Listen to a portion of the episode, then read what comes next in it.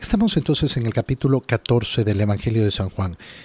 Sabemos que el capítulo 13, 14, 15, 16, 17 son dedicados a esa última cena del Señor. San Juan dedica una gran parte de su Evangelio a la última cena. Ayer estábamos viendo cómo eh, eh, el Señor les hablaba después de, haberle, de haberles lavado los pies. Y ahora continúa en ese discurso dado en la última cena a sus discípulos. Jesús les dice ahora, no pierdan la paz. Si creen en Dios, crean también en mí. No pierdan la paz. No pierdan la paz. Las primeras palabras del resucitado, ¿cuáles van a ser?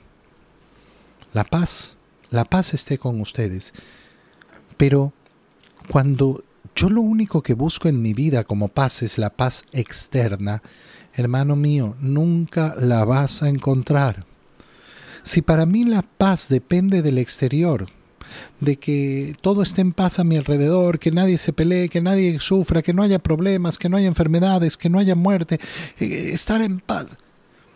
Mira, esta es una idea tan falsa, tan profundamente falsa, que es el motivo por el cual la gente vive sin paz y vive en agonía y vive en sufrimiento. No solo por lo que tiene que enfrentar, sino porque pierde esa paz interior. No pierdan la paz. Fíjate cómo el Señor está diciendo que esto es una acción que depende de mí, no de afuera, no de los otros. Cada uno de nosotros se esfuerza por no perder la paz. Tú, tú esfuérzate por no perder la paz. Tú haz todo para conservar tu paz interior. Y el Señor no está diciendo, bueno, cuando nadie los moleste, entonces no pierdan la paz. No, no, tú, enfrentándote a todo lo que te tengas que enfrentar. ¿Cómo voy a tener esa paz? creyendo, creyendo en Dios. Y si creo en Dios, creo en Jesucristo. Y aquí el modo de tener mi corazón en paz Fíjate bien en las palabras que siguen porque son verdaderamente preciosas. En la casa de mi padre hay muchas habitaciones. Si no fuera así, yo se lo habría dicho a ustedes. No, miren, ¿saben qué? No, ustedes no, no sueñen con llegar a la casa del Padre. No sueñen con llegar al reino de los cielos. No sueñen con la vida eterna. No sueñen con la salvación. Para ustedes es imposible y se acabó. El Señor lo hubiera dicho, aprovechen lo que puedan en esta vida, eh, asegúrense de pasarlo bien, asegúrense de estar tranquilos aquí, porque cuando se mueran, se fregaron. Bueno, no, esas no son las palabras del Señor. Y por eso el Señor nos dice, miren, en la casa de mi Padre hay muchas habitaciones. Si no fuera esto así, yo se los habría dicho. Pero yo voy ahora a prepararles un lugar. Qué precioso el Señor va a prepararme el lugar.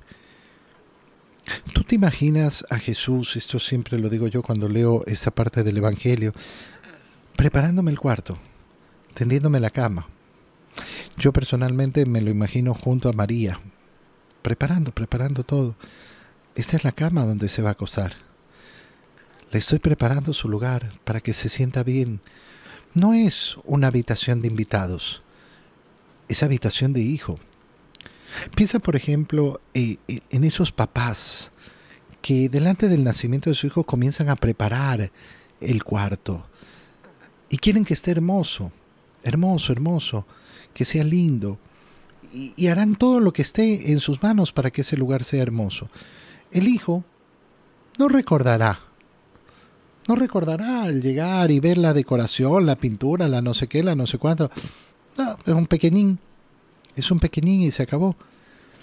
Sin embargo, sin embargo, ese amor que demuestran los padres al preparar el cuarto para sus hijos es precioso. Y eso es lo que nos está diciendo Jesús. Yo voy a prepararles un cuarto, no de invitados, no de invitados, no de huéspedes, de hijos, de hijos. Cuando me vaya y les prepare un sitio, entonces volveré y los llevaré conmigo. ¿Para qué? Para que donde yo esté estén también ustedes. Esta es la promesa del Señor. Cuando el Señor dice, el que come mi cuerpo y bebe mi sangre tendrá vida eterna y yo le daré la resurrección el último día. Nos está prometiendo el cielo y ahora lo está diciendo de una manera tan hermosa, tan preciosa. Les voy a preparar un lugar. Cuando lo tenga listo, voy a venirlos a ver. ¿El Señor está hablando de mi muerte? Sí. Está hablando de tu muerte. Resulta que el modo en que el Señor habla de tu muerte, de mi muerte, es decir, yo volveré a recogerte cuando te tenga listo tu lugar. ¿Cómo voy a tener miedo a eso?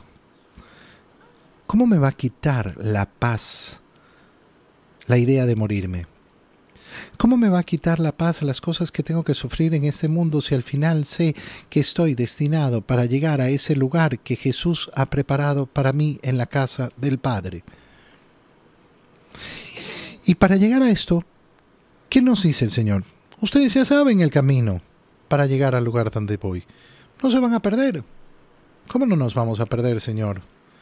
Y aquí entonces Tomás le dice esto al Señor. Señor, no sabemos a dónde vas, ¿cómo podemos saber el camino? Y Jesús le responde, yo, yo soy el camino. Yo soy la verdad. Yo soy la vida.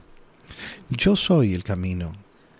Estas palabras las hemos ya analizado en este tiempo de Pascua y siempre vale analizarlas porque son tan importantes. El camino no, no es un camino material por allá, el camino es Cristo. ¿Qué significa?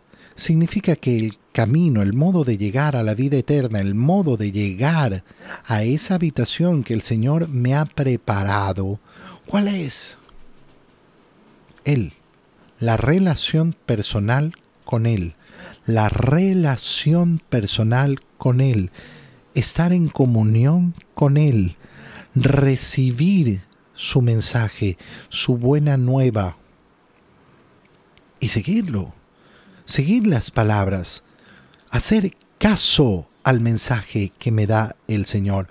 Yo, yo soy. No, no es que hay otro por ahí, que no sé qué, que el camino, mira, hay varios caminos. No, yo, la relación personal conmigo es el camino. Ese camino es verdadero. No es la imaginación, no es una falsedad, no. Yo, yo soy la verdad. Y ese camino y esa verdad, ¿a dónde me conducen? A la vida. A la vida. Nadie va al Padre si no es por mí. El Señor es el puente, el Señor es el pontífice, el Señor es el mediador entre Dios y los hombres, Él es el que me conduce al Padre, Él es el que me prepara la habitación en la casa del Padre. Señor, cuánto anhelo estar contigo. Y el deseo de estar contigo llena mi corazón de verdadera y profunda paz.